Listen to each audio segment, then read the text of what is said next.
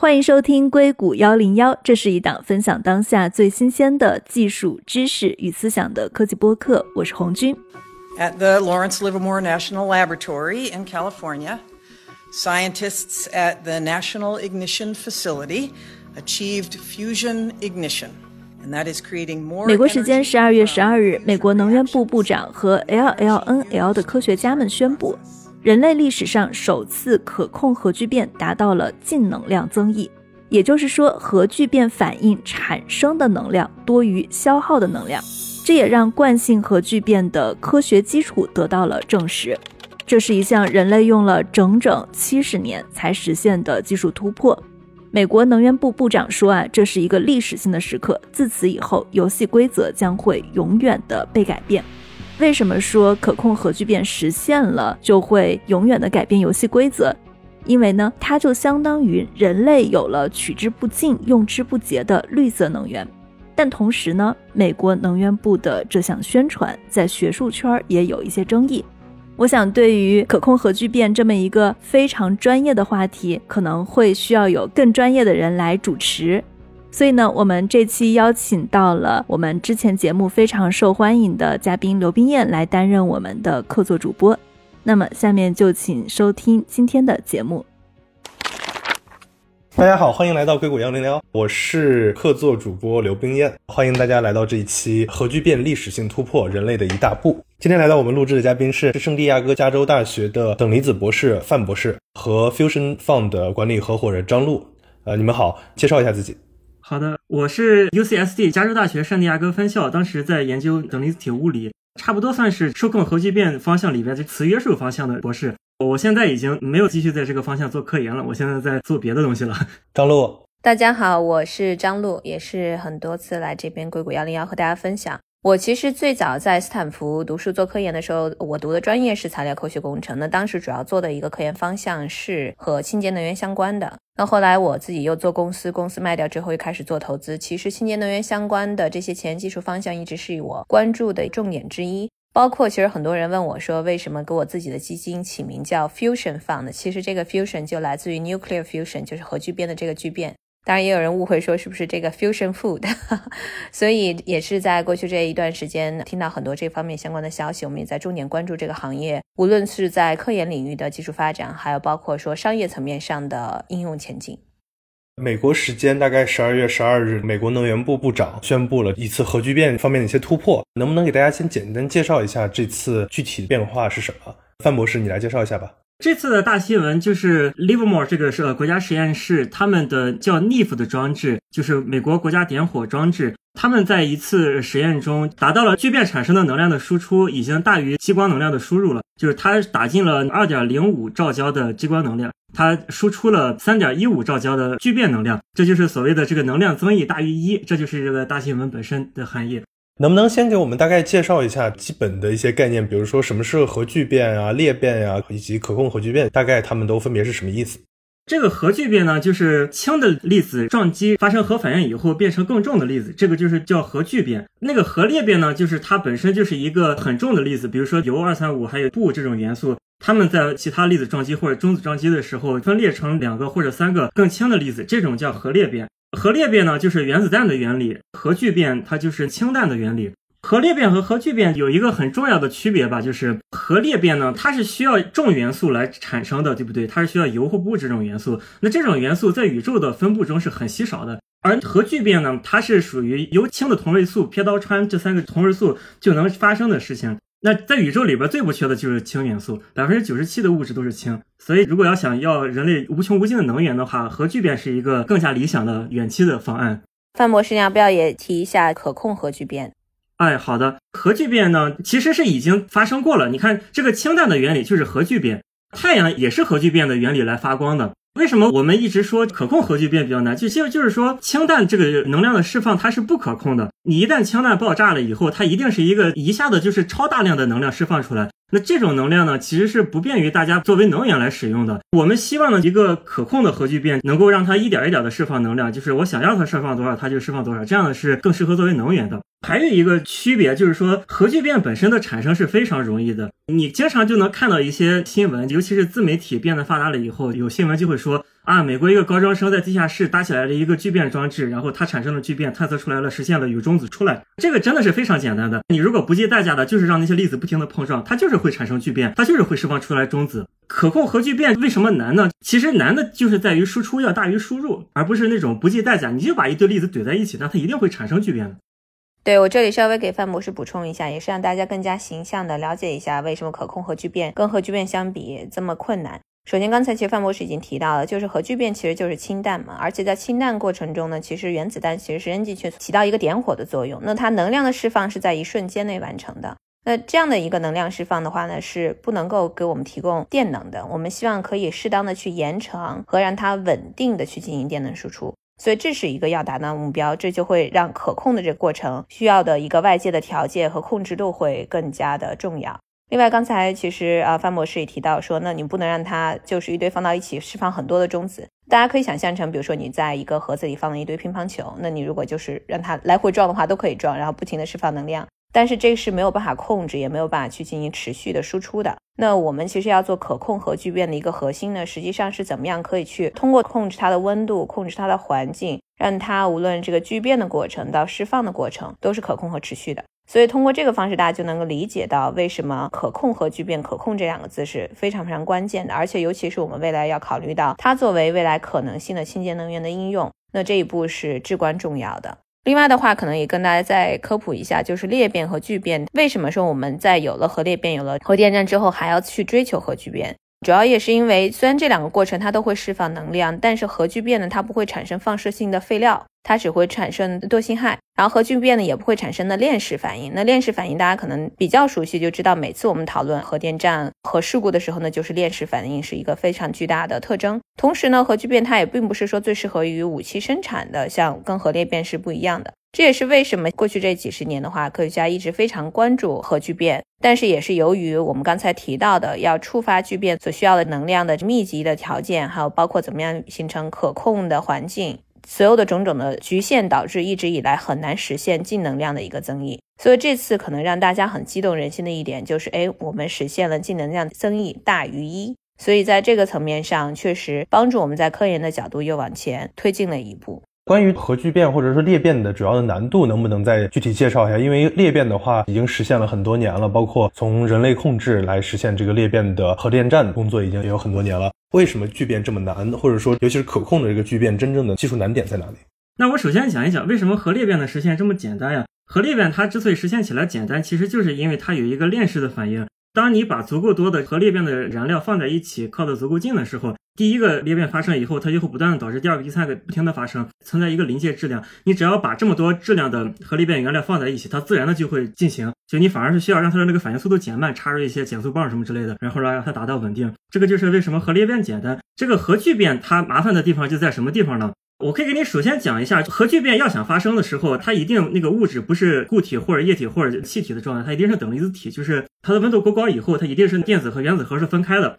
那么电子是不会产生核聚变反应的，产生核聚变反应的全是离子。那这些离子之间呢，都是带正电的，正电之间是有一个库仑斥力的。也就是说，你要想发生核聚变，这两个离子之间的要想碰撞的话，它一定要是那个速度足够快，以至于能够克服这个库仑势垒。单粒子的话，速度要足够快，克服一个库仑势垒。那么，对于一个大量的等离子体的离子来说呢，就应该是密度和温度足够高，这样才有可能克服库伦斥垒。那么问题就来了，如果一个等离子体它的温度和密度这么高的话，你怎么能够约束住它呢？那么目前来说呢，想要实现可控的核聚变呢，有几种不同的约束方式吧。就比如说太阳，它是靠引力来实现约束等离子体的。那么当然，我们在地球上是没有任何办法达到这个条件的，因为引力这个东西就是质量越大，它这个引力越强。那么另外的方式呢，一个是惯性约束，一个是磁约束。今年的这个大新闻，它这个国家点火装置 NIF，它就是惯性约束。惯性约束的意思就是它是一个把玩，然后它想要实现的是从外边输入一些动能给它，然后让它往内爆。当一个把门被打的所有的把门都朝中心方向跑的时候，就是利用惯性去克服这个库伦势垒。然后另一种方式就是磁约束，因为那个离子都是会受磁场的影响，它顺着磁力线走，那么就是相当于是用磁场当做一个容器，把这一堆特别热、特别密集的等离子体给约束在这个容器里面。这就是惯性约束和磁约束这两种思路。那么这些难点呢，其实就是怎么约束这个东西。你要想要让能量输出大于输入的话，它这个温度密度一定要很高，你就要想办法把它给约束住。那么这些方式呢，工程上的难度其实都是蛮多的。好的，也就是说，我们需要在地球上实现一个稳定的状态，来提供一个非常高的密度和高的温度，才能实现可控或者说有效的可控核聚变的这个点火。所以这就是它难度的核心。对我稍微添加几点，一点是说。其实刚才范博士一开始就讲了，其实我们要真的要去进行核聚变的时候呢，我们这个原子核其实它是要进行等离子的状态。可能很多人不知道说为什么，那我们可能回去再稍微讲一下核聚变的原理。就首先大家可能都知道学过物理吧，原子核它是带正电，那互相排斥，那两个原子核它越近呢，它的这个静电的排斥力就越大。但是当它的距离相距是万亿分之三毫米的时候，它的核力起作用呢，它的吸引力会超过斥力，它就会聚合。它就会释放能量，这个就是核聚变。所以这就有一个要求是说，我们怎么样能够让两个原子核它接近到万亿分之三毫米？那为了达到这样的一个目的，它就必须处于一个等离子的状态运行。如果需要让它处于等离子的状态运行进行相互撞击的话，我们就需要超高温。这就是回到刚才范博士讲的，为什么说超高温很重要。那同时，我们又要让它可控，那就要限制规模，有节奏的进行。这个本身来讲，又是另外一个很大的一个难点。再加上我们刚才有谈到的，说怎么样看它可持续，让这个高温不仅有高温，高温还要保持一段时间才能够达到聚变。那他也提到了有不同的方式帮它保持到这个高温，同时怎么样可以把放电时间可以持续的越来越长，到最后怎么样能够得到这个能量的净利润。所以，也就是给大家总结一下，这相当于是四五大的一个难题，在我们现在再去研究核聚变过程中所要面临的问题。顺便，我们再稍微介绍一下这次宣布这个事情的，就是当然，美国能源部这是一个政府机构，但是它下面的美国劳伦斯利弗莫尔实验室，它到底是一个什么样的存在？它有什么样的历史？大家有了解吗？这个问题，其实我觉得我也就是查了一下维基百科，它就是美国的几大国家实验室之一吧。它的诞生的背景好像还跟冷战有关系，主要是因为苏联做了什么氢弹，然后美国这边也觉得我们要弄一个国家实验室去研究氢弹相关的一些武器方面的问题，它就是这么一个历史。它的手下的 NIF 这个实验装置，那就目前就是惯性约束聚变方面做的最先进的这么一个装置了。那这一次这个消息公布的话，你觉得这个事情到底意义有多大？它最激动人心的部分到底是在哪里？我个人认为，能量输出大于输入，这个象征意义确实是非常大的。但是，我想表达一个态度，给大家稍微泼一泼冷水。因为最近很多媒体都在说这个事儿，然后有很多媒体他其实也没有提很多其他的细节，让很多普通人可能以为，哎，今天这个新闻出来了，是不是明天我们就能用上聚变发的电了呢？这个其实还是很遥远的，并不是这个样子。这个地方你能仔细再说一下吗？这里边当然我们知道工程上还是有难度的，从这个东西实现到它工程上建起电站，不管任何一个国家的速度来说，这都是需要很多年的时间的。但是即使是不讨论工程上的难度，单纯说理论上或者说这一次实验上的难度的话，它现在能够我们说 OK 这个方法我们已经可以证明可控核聚变可行了吗？还是说即使在这个层面上还是有很多很多的问题，很多别的难度的？我觉得还是有一定的距离的。我首先要强调一点，能量输出除以输入的这个定义的问题。那么我首先可以讲一下，用激光的方式实现惯性约束聚变，从输入的能量到最终输出，它是有好几个步骤。它是首先从电能开始吧，它是需要用电能驱动很多高功率的激光。然后激光打过去以后，有一部分能量会被这个靶丸吸收掉，这个靶丸再产生聚变，然后再输出一些能量。输出的能量呢是中子的形式带出来的。如果你要是将来用来发电的话，你得把这个中子的能量再转换成电能，这就是从电能到最后的电能这么一个整体的步骤。那这次的这个大新闻呢，他说的能量输出大于输入是从哪一步到哪一步呢？是从激光的能量到聚变产生以后出来的中子的能量。就是为什么我需要强调这一点呢？其实我不是在想咬文嚼字，有的人可能是觉得啊，那从电能到激光可能也就是比如说损失一点点能量吧，稍微一提高就行了。但实际上我可以跟你说一下这个数据，从电能变成激光的能量是损耗掉了百分之九十九的能量，只有不到百分之一的能量是变成了激光的。那这是因为激光器的效率就这么低吗？还是说有一些别的原因？这个确实就是激光的效率就是这么低。再就是因为它这是需要的是那种超大功率的激光，就它跟你一般的那种激光器也不一样。一般的激光器的那个效率可能有百分之二十能变成激光，比如说，那它它这个是大功率的激光，它对各方面的性能要求都很高，所以它的这个能量转化效率其实就是一个很低的数字。我在这儿可能稍微补充几点啊，其实因为我们也有跟很多除了 Lawrence 之外的话，其实也有别的不同的团队公司，包括过去这两年这个领域逐渐吸引了多一点的这样的资本在投资。我们内部有讨论的时候，有团队讲说，哎，其实我们当时也算是某种程度上实现了大于一的一个能量增益，只是我们当时没有去精确的测量。就像刚才范博士提到的，去精确的测量，哎，输入输出，它只看输入输出，而不看输入之前你为了产生这个输入的能量消耗了多少能量。这是第一点。第二点的话，就是从现实的角度来讲，我觉得首先它验证了激光点火这个方式，还有包括这次实验是成功的。但是我们真正的要去讨论到核聚变，我们就要想到，我们其实还不是要去谈大规模的商用化。就是说，如果你让整个核聚变的过程，它自己的能量各方面它是 self-sustained，就是可持续的，那你这个能量增益至少要是在四到六之间。如果说你是要让它各方面真的是说有可能性去探索商业应用的话，那它能量增益是要是在十以上。所以现在我们只是在一，我们还有很长的一段路要走。所以我也同意范博士提到的，首先这个消息是确实激动人心的，但另外一方面的话呢，如果我们真的要去看实际的，包括说你说它是不是可以，那首先 Lawrence 用的方式的话呢，它是用激光点火，包括其实国家点火装置这个形式，它是不是能够可以在商业环里去复制，其实它也是一个巨大的问号。所以你在商业环境不能去复制的话，那只是验证了说这个技术可行，这个可能性是存在的。但是它这个模式没有办法做商业化应用，那我们在未来可能还是要探讨别的方式去进行点火，创造高温条件，然后去进行可控环境的一个创造。所以从这个角度的话呢，我觉得大家还是要更加理性的去看待。我觉得科学技术的进步是非常激动人心的。那同时我们理性的看待，才可以更好的把好的技术带入到商业应用阶段。我觉得大家说的都非常有意思，我实际还想再问再深一点吧。理论上说，如果我们单纯从几个核子的角度来看的话，核聚变这个过程，它释放能量一定是大于输出，或者说把它们挤压在一起的库仑式的这个能量的。所以说这一部分永远它都应该是大于一的。那真正哪一个范围描述才是有价值的？或者说，是不是我们只能用电到电这个范围才是真正有价值的？还是说，我们有一些比这个更早一些的一个范围，就可以说这真正是一个值得从商业化或者工程上可以开始尝试了？还是说，只能有电通电这一条路？我觉得，对于惯性约束聚变而言，它其实一条路上你可以设置很多个 milestone 嘛，也不一定是只有电从电才有意义，它每一步的 milestone 都是有意义的。对于惯性约束聚变来说，其实是没有一个达到了这个，就是说我们实现了数控核聚变了，然后没达到这就不算，然后就它其实就是嗯每一步都很重要，它就是得不断的往上提升。但是我其实还想说一点儿，惯性约束和磁约束有一点挺不一样的。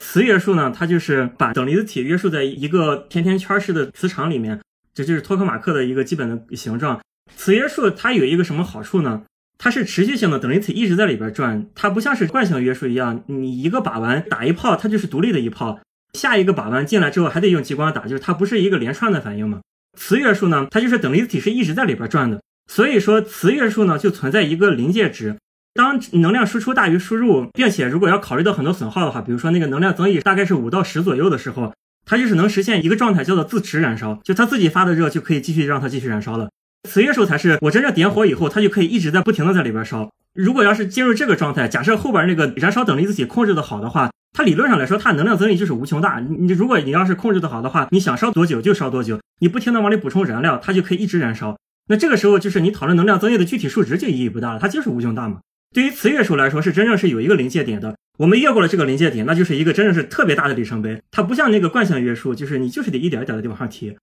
既然惯性约束就是像你刚才说的一个把玩进行释放能量，释放完了之后又需要下一个把玩，下一次激光，那这个和我们引爆一颗氢弹，用氢弹来发点电，不停的这样循环进行有区别吗？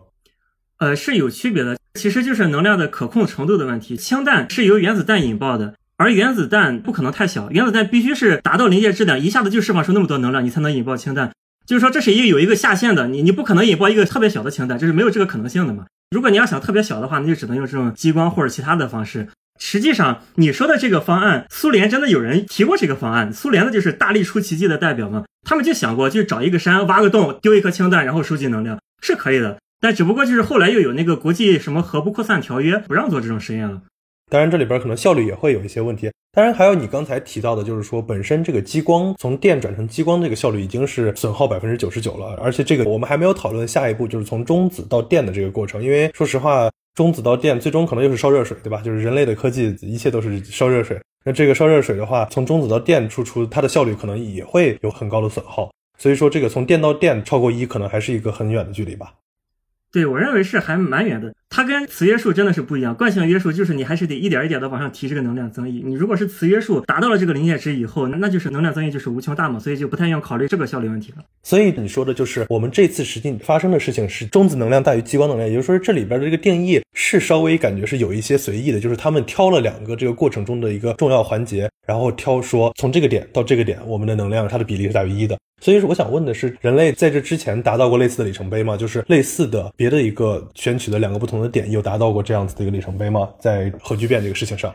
对这个事情很有意思。NIF 这个美国国家点火实验装置，它在二零一四年的时候就发过一篇 Nature，这个标题就跟今天的新闻其实就是一样的。就是说，他们已经达到了能量增益大于一了。那他们当时是怎么定义的呢？对我有这个印象。对你，你可能就会觉得，哎，我怎么记得以前看过这个新闻？那不是好多年以前的事子，怎么今年又来一次？对不对？我又仔细查了一下，他们当年用的是什么定义呢？他们当年定义是输出的中子的能量大于把玩吸收的激光的能量。你要知道，这个激光打出来的能量和它吸收的能量之间还有一个差距，因为有很多就被弹走了，对不对？其实中间差了大概五到十倍左右吧。也就是说，这些年他们确实是有提升，大概又把他们那个性能提升了大概五到十倍。所以就是说，他们二零一四年发过一个大新闻，他们今天又发一个大新闻。但是我这里稍微插一句，我也不想大家觉得说，哎，是不是这就是真的像主持人提到的，随便选两个点，然后去 engineer 出来一个说这个数字大于一？因为确实，如果在精细测量的情况下，就激光输入的能量、输出能量这个增益大于一，确实这个是第一个精确测量出来的结果。这个我们还是要给人家非常大的一个 credit 的。是的，我也非常同意。但是如果说我们再去深入去看，说它到底多 scalable？它到底离就是实际上的，倒不要说是大规模商业，就是说可以做商业化应用的核聚变还有多远？确实路程还有遥远。我觉得两点其实我们都要看到。对我们当然就是不能只看到它的问题，它毕竟即使说跟二零一四年对比，呃，提高了十倍或者几倍的能量，这都是一个非常非常有价值的东西。对我可能在这里再加一点吧。其实你知道，从我们的角度，那我的基金叫 Fusion Fund，那我又是这样的一个材料科学的背景，但我从来没有投过 Nuclear Fusion 的公司。其实我觉得有一方面原因是因为我们也是在关注说它这样的技术到底实际的商业应用的时间线、市场时机是在哪里。我们没有觉得它到了一个市场应用的阶段，那可能还需要很长的时间。但是这次我觉得 Lawrence 国家实验室它起到另外一个很大的一个意义和作用，是将大家的注意力都吸引了过来，同时在这个过程中可以吸引很多优质的资本、优秀的人才以及大的企业在这方面进行投入。好与不好的一方面就是，大家能看到我们刚才讲了这么多，它核聚变过程中要完成可控核聚变，需要各种各样的一个克服的技术上面的难题，包括说它的设施层面上的投入，所以它需要的资金投入是海量的。包括 Lawrence 国家实验室其实也是从政府那边拿了巨多的钱，才可以去达到这样的一个实验结果。那如果没有持续性的这样的资金投入，或者单纯靠政府投入的话，至少在美国这样的一个商业社会，它是不足以去推动技术发展的。所以现在其实通过这样的一个，相当于是说，我们把一些基础的技术的论证，通过实验室论证之后的话呢，可以吸引更多商业的资本、商业的主体、商业的公司去投入，加大这方面的探索。那在未来，说不定我们这个商业化路径就可以加速，包括更多人才对这方面的一个关注。我觉得这其实是它比较大的一个意义，也是为什么说这个新闻出来之后，其实我们科技圈的很多人还是希望可以让更多人看到这个消息，让更多人去了解什么是核聚变，以及核聚变未来非常伟大的一个前景和方向。是的，是的。从数字的角度来说，国家点火装置它大概的投入是什么量级？我们有数据吗？我记得 几十亿美金以上，这是轻松的 multi billion dollars。OK，主流的可控核聚变的实现方式就是托卡马克这类方式，数字可能比这个再要大一个量级，所以说这个确实是需要海量的一个资金吧。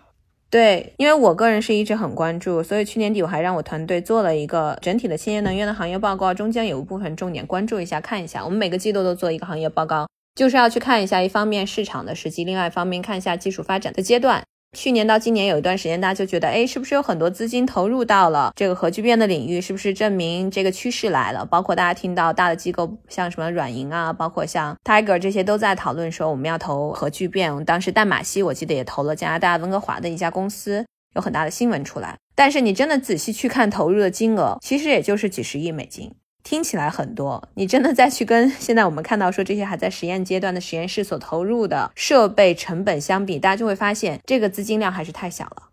所以其实这一些资金量，哪怕说我们觉得这个数字单拎出来很大，你说和 consumer 比，和 enterprise software 比，它是一个很大的投入，但是对于核聚变是远远不够的，我们还需要海量的资金投入才可以推进它。呃，那话说，现在这些私营公司的这些投入，大家的退出或者说大家的想法是什么？这个东西它的目标唯一只能说是靠最终实现商业化吗？还是说他们已经认为有一些别的意义上的商业的模式能够让现在对它进行私营意义上的投入已经是有价值了？当然，我这个是代表我们自己的看法和想法。那我其实因为是也是做科研的背景出身，自己又做过公司，又自己是创业背景出身，再做投资。所以，我其实可能反而会更加理性和现实的一点去看待我们作为专注深科技和医疗领域的这种 VC，我们需要做的就是摆正自己的位置，就是我们并不是去支持基础科研研究的，我们其实是去把一些已经到了进入市场商业化应用的时间节点的这样的技术快速的带入市场，这是至少我对于我们要做的事情的定义。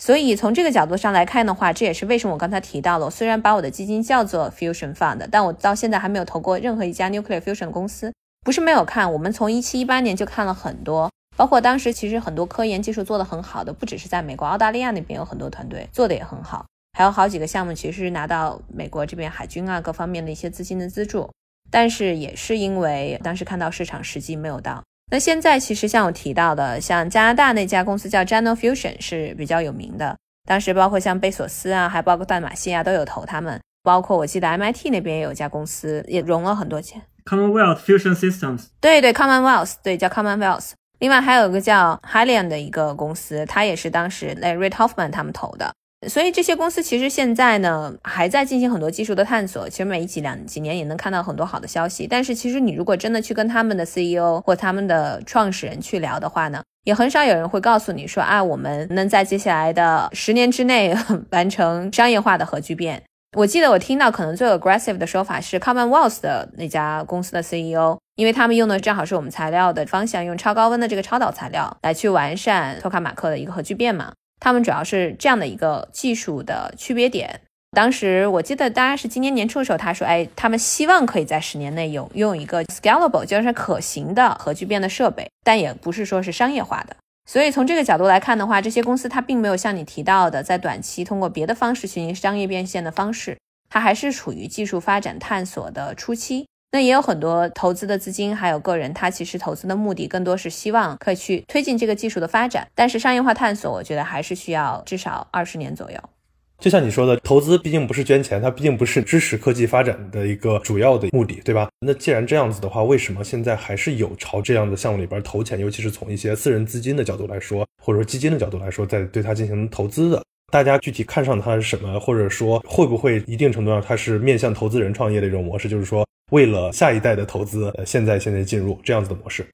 我觉得这个问题问出来就很容易让我这样说话比较直接的投资人得罪人。我觉得，当然一方面确实有一个可能性是在于不同的投资人根据他不同的背景，包括他对技术的市场应用的预判，他是有不一样的看法的。就我记得很多年前，其实很有名的一个投资人跟我在一个很大的一个会议上，我们就一起做 panel，他就直接问我，他是纯软件背景，他说啊，你们为什么不投量子计算？说我觉得量子计算很伟大，接下来很快就要商业化。我就说 No, not at all。我说绝对不会。我说可能从现在开始，十年之内，量子计算都不太可能有什么具体的商业化的应用的场景或应用的可能。所以，我其实你能看到不同的投资人，他对技术的时间线的预判是不一样的。我也不是说就谁一定对谁一定错，所以这是一个原因。另外一个你会发现，其实跟投资人的背景也相关。我觉得我有些时候也会自我反省，对吧？那我们如果说是自己本身是做这种深科技或相关这样背景的的话，一方面当然我们会对技术可能更加的熟悉和了解，但另外一方面也会更加的谨慎，所以它是一个双面的事情。但另外一方面，其实你看，无论是像 General Fusion 啊，还有包括像 Commonwealth，他们其实的投资人里面有很多是这种亿万富翁，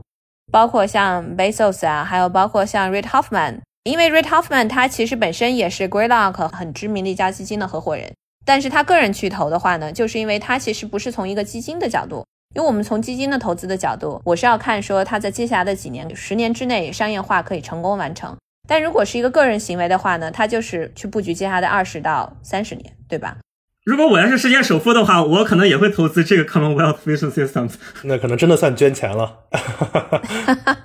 这这不叫捐钱，我如果个人的话，我也愿意在这方面投啊。因为我觉得这是自己本身可能做过这方面的一个小小的梦想和愿望，它确实是一个人类终极的问题。但是我投的时候的目的是希望我的小孩可以用到，而不是希望我自己能够用到。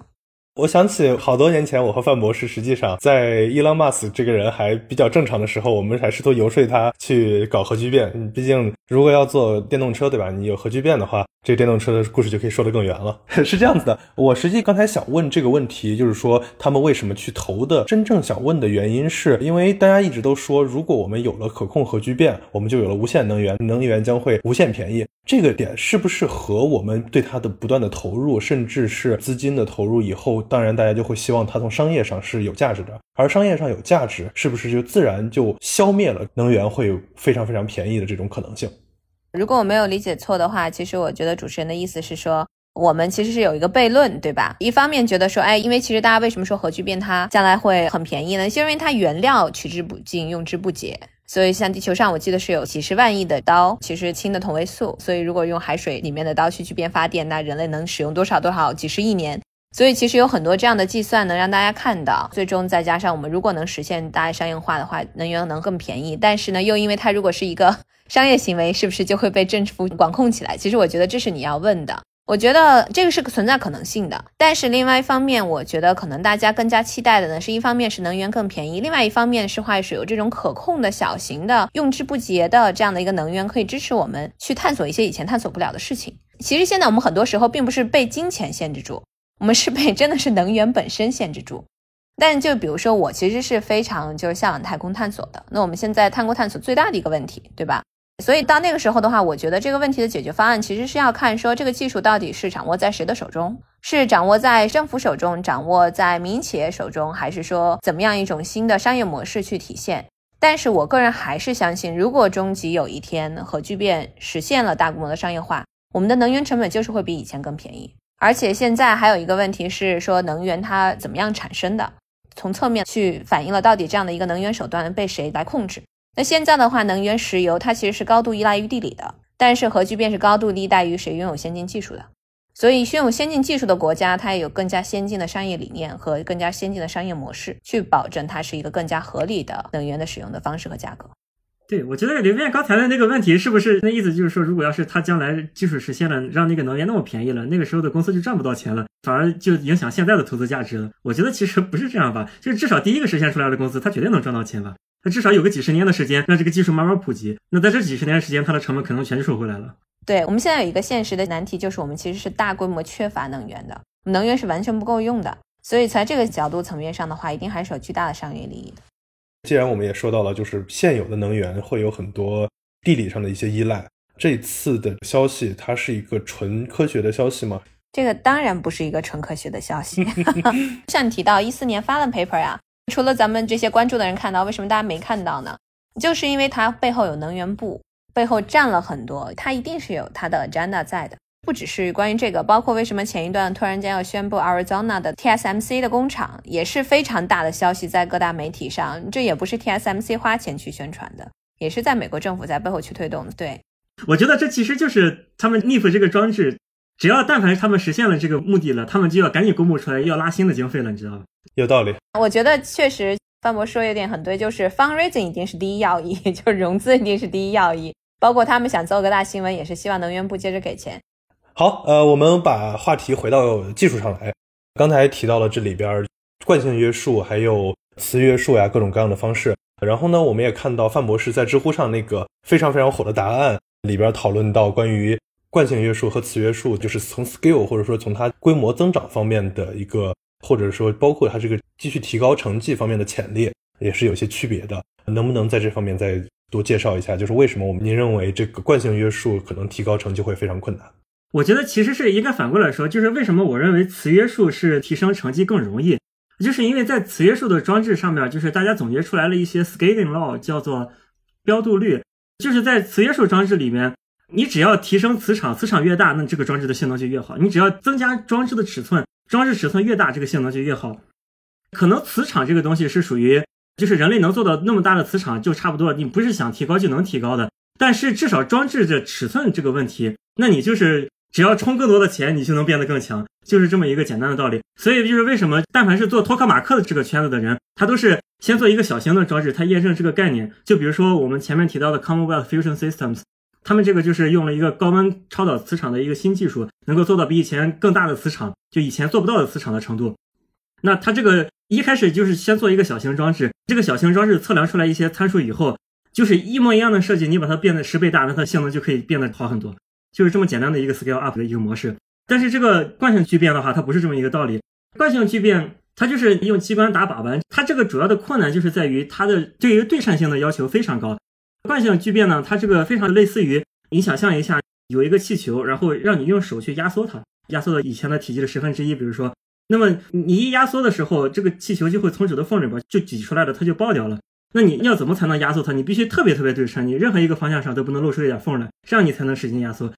劲儿越大的话，那它就对于这个对称性的要求就越高了。就是惯性约束的性能的提升，没有这么简单的一个你做的越大就越好的这么一个简单的这种 scaling law。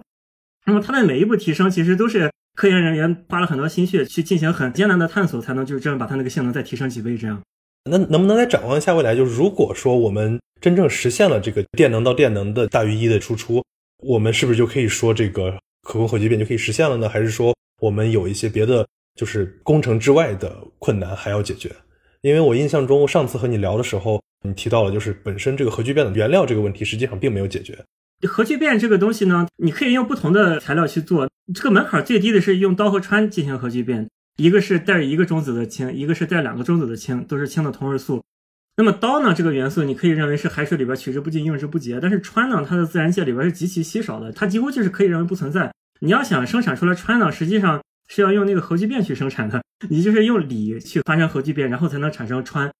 你现在这个我们要想用氚的话，真的是你没有办法从自然界里边提取的，你只能去用核聚变的方式，用多少你就生产多少，然后把它丢进去。它还有一个氚要如何获得的问题。当然呢，你说这个远期的展望啊，那么也可以不用氚来进行核聚变。你如果要是这个装置的性能比刀氚的这个门槛越过以后再提高个一百倍，比如说，那它可能直接用海水里边的刀和刀进行聚变也可以的。你要真是远期展望的话，是可以这么想的。好的，既然已经说到远期了，之前我们说核聚变永远都是五十年之后，现在你觉得这个数字有变化吗？这个就是不同的 milestone 吧。那如果你要说呃商业发电的话，我觉得可能还是得五十年吧。张璐，您觉得呢？我觉得以前其实我们经常讲说，我当时就实验室的学长，就这就是一个长久以来的一个笑话嘛，说我们总要等上五十年才能用上核聚变。但现在我觉得是要把这个总去掉，就是我们可能是要等上五十年，但不是说总要等上五十年。我觉得我个人是比较乐观，我觉得我们这代人是可以看到核聚变商业化实现的。如果我们能活得久一点，那我们都是这个，就是说九零后啊、八零八五后这批人，我觉得我们是有机会的。我个人的感觉啊，就是因为我当时那方向就是磁约束的核聚变吧，我个人感觉我们可能最有希望先看到的还是磁约束这边。我们之前也提到那个 Commonwealth Fusion Systems 嘛，那它这个装置，它就是采用了一个以前没有的技术，就是以前那个没有办法做那个高温超导线圈，那现在可以做了，那就能实现更大的磁场。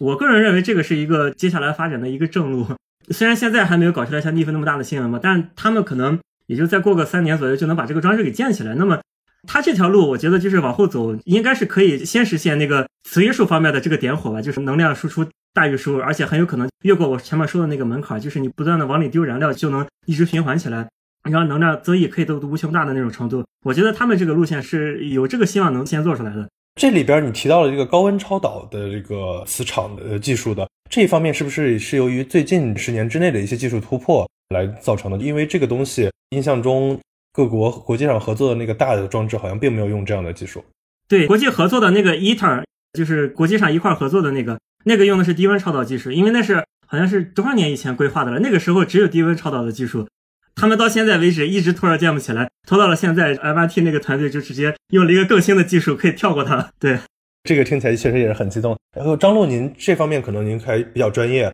有没有什么相关的想法？对，因为其实像 Commonwealth 它用的是超高温的这个超导材料嘛，其实超高温超导材料的研究也是在过去其实十年之内吧。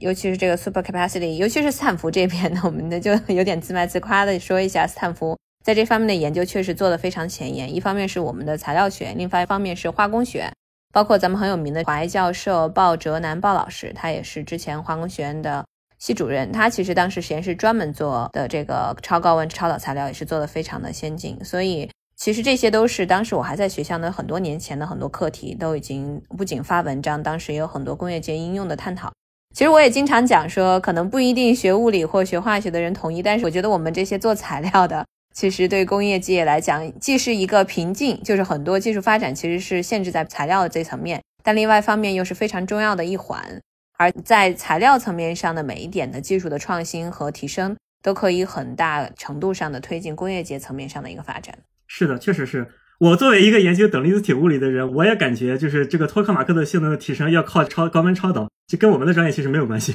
呃，我想起是不是现在国内也有一些类似的一些创业公司在做基于高温超导的核聚变的一个项目？对，是的，就是咱们的同学杨钊，他就是创立了一个能量起点有公司，他们现在在上海，他们走的就是这个 Commonwealth System 一样的这个发展路线，就是用高温超导材料做一个小型的托克马克，然后验证了这个小型的概念以后，再把它做大。这个听起来真的是很激动。张璐这方面有了解吗？确实没有，因为我是只投北美这边，所以确实可能对国内那边没有像你们这么熟悉。但是我觉得，其实现在很多从科研角度层面上的话呢，两边的沟通合作也非常多，那也有非常多优秀的人才和技术。其实我觉得在各个市场上都会有很有意思的公司出来。对我跟他们聊的时候，他们就是说，像这些技术，中国也是有的，并非没有。其实就是可能在以前的时候。没有这么一个人出来拉到这么多投资，然后把这两边的人给连起来，或者也没有考虑到这方面的应用。其实以前高温超导，包括像很多这种高温材料、陶瓷类的，其实都是在往车的方面，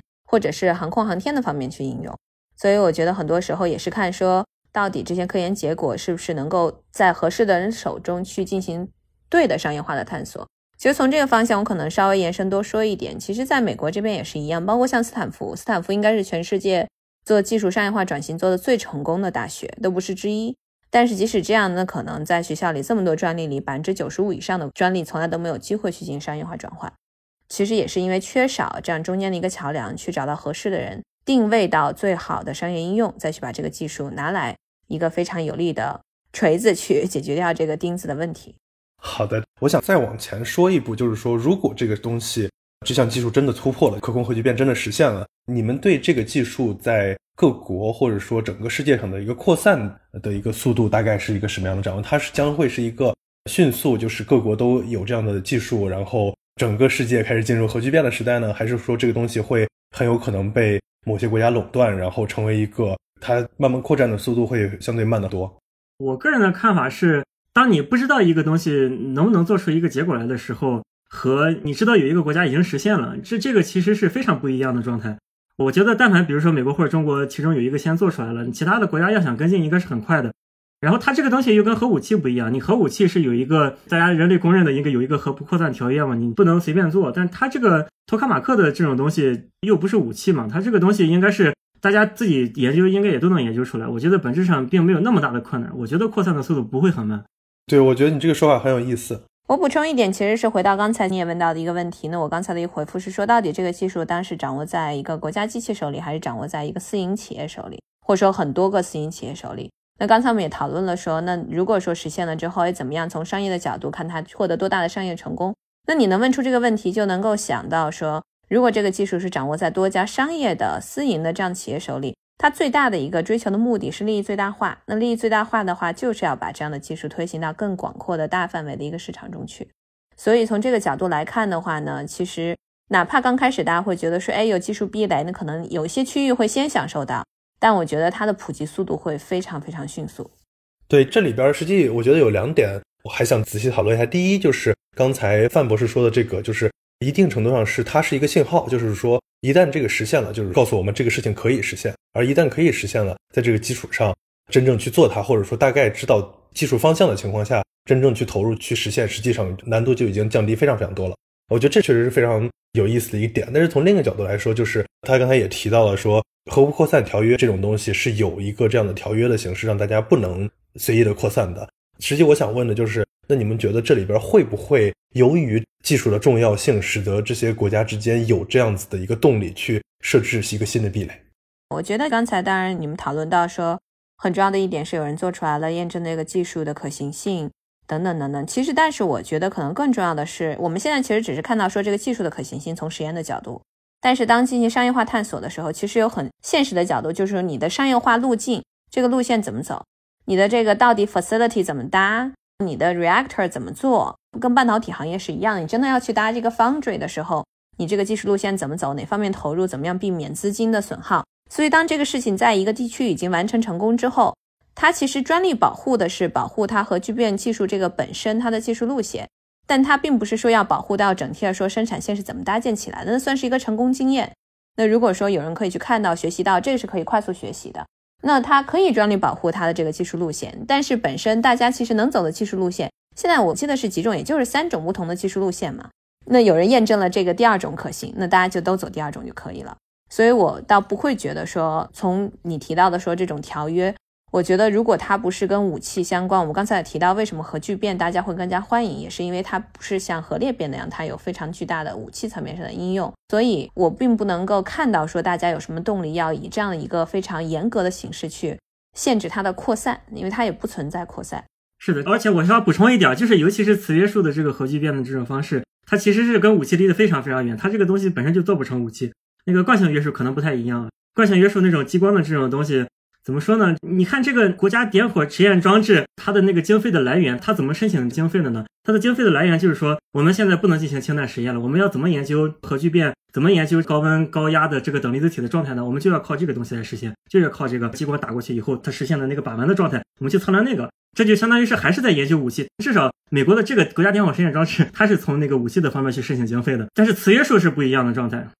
很有意思。刚才说到，如果这个实现了的话，我们能有什么样的对整个社会、整个世界造成什么样的影响？我们当然就是很自然的都提到了单纯能源的角度，或者说电会越来越便宜。我们可以讨论它具体什么时候可以实现，但是就是这个，我觉得大家都是认同的，它一定会越来越便宜。但是在这个超出本身能源价格或者能源的稀缺性的角度之外，你们觉得还会有什么影响？或者说对科技，甚至是军事呀，或者其他方面？甚至是对生活的形态上会有什么别的影响？我觉得这个要看到底是多远的未来以后。假设真的是那种刀刀巨变，对不对？然后让这个电的成本几乎就是零的话，那我觉得这个对社会的改变，无穷多的地方都会被改变啊。我就随便想一想吧。你比如说不缺能源了以后，你就弄些光去照那些农作物，对不对？你想要多少农作物就有多少农作物。你缺水，你就把海水净化了，就有能源就能做海水净化，对不对？你把海水全蒸发了，然后把那淡水收集起来。你就这农作物，你光也有，水也有，什么都有。然后真是能源完全价格为零的话，你甚至闲没事你都可以，我拿一堆汞，然后拿那个氢离子去打它，然后就发生聚变，炼金术直接从汞里边炼出金来了，对不对？你要真是能源价格为零的话，那完全可以做这种事吧。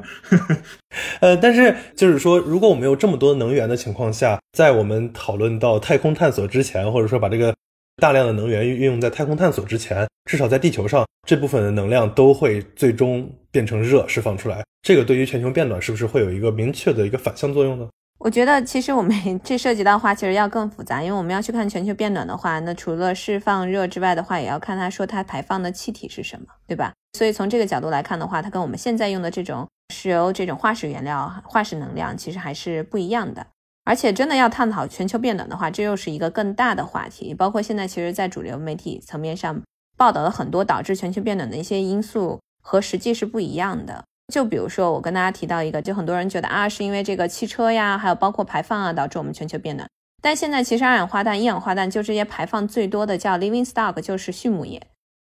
畜牧业为什么存在呢？就是因为我们人要吃很多很多的肉。然后呢，为了养这些牛啊、羊啊这些东西产生的，它是最大的一个 contributor，对吧？所以我觉得这可能就是一个更大的话题了。我还是觉得跟范博士一样，我对于真的是核聚变实现的未来，我是非常非常乐观的。而且我可能确实就是很期待，终于有一天，希望有生之年可以通过核聚变的助力，可以跳出地球去 探索星辰大海。这点是对我来讲最有吸引力的。对，如果要做世代飞船，一定是需要核聚变的。对对，就是靠化学能源，我觉得效率太低了，不可能，不可能的事情。因为我也投资了 SpaceX 嘛，所以我其实投资 SpaceX 的时候，当时就觉得说啊，我们的将来的发射技术可以越来越便宜。那包括现在 SpaceX 他们发射的成本也已经非常低了，重复使用。按照《三体》里边的说法。是不是 SpaceX 就是那个搞化学火箭那种需要被干掉的？他自己也会去应用新的技术啊。对，主要是他都这么有钱，他没有投资核聚变，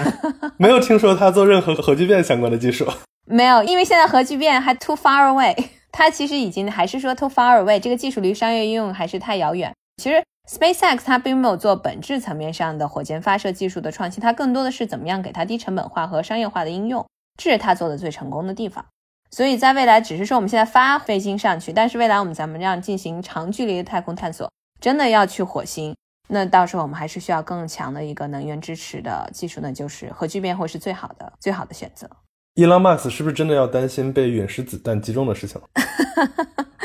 这个就不知道了。就像你讲，他最近越来越不正常了。我们是很庆幸一点，作为投资人，就是 SpaceX 其实主要是他做 CEO 和那个 CFO 在管，Brian 他们做的非常非常好。如果他日常的切入太多，不一定对公司是最好的事情。但是他其实在整个大的方向上，还有他很擅长的一点是大家看不出来的。伊朗马斯克非常会和政府做合作，他所有的公司都是巨大的典范，就是怎么样应用国家资源资本策略，就是我们提到的 public 和 private 最好的合作典范，就是马斯克的几家公司 Solar City、Tesla 和 SpaceX。现在还有 Twitter，拭目以待啊！Twitter 没有了，Twitter 这是一个呃，可能是要建国。刚才说到的关于就是能源成本，以及甚至说是这个智能成本，就是之前 OpenAI 的那个创始人也提到过，说是未来十年的能源和智能的成本可能都会将迅速的趋于零。这一点上，你们觉得是不是真的有这样的前景，或者说十年之内是不是还真的有点太远？不可能，十年之内是不可能的。不可能，我也觉得不可能。对对，我也可以把话放在这儿。我希望有人来打我的脸，就是十年之内，我觉得是就不可能的。而且我觉得，当那天实现之后，能源当然不会为零，就价格它不会为零。任何东西一旦价格成零的时候，大家就不会珍惜它，所以到时候一定还是会有一个 fair market value，就是一个合适的市场价值在。但十年之内是不可能的，但是希望我们有生之年是可以看到的。想想还是令人非常激动的一件事情。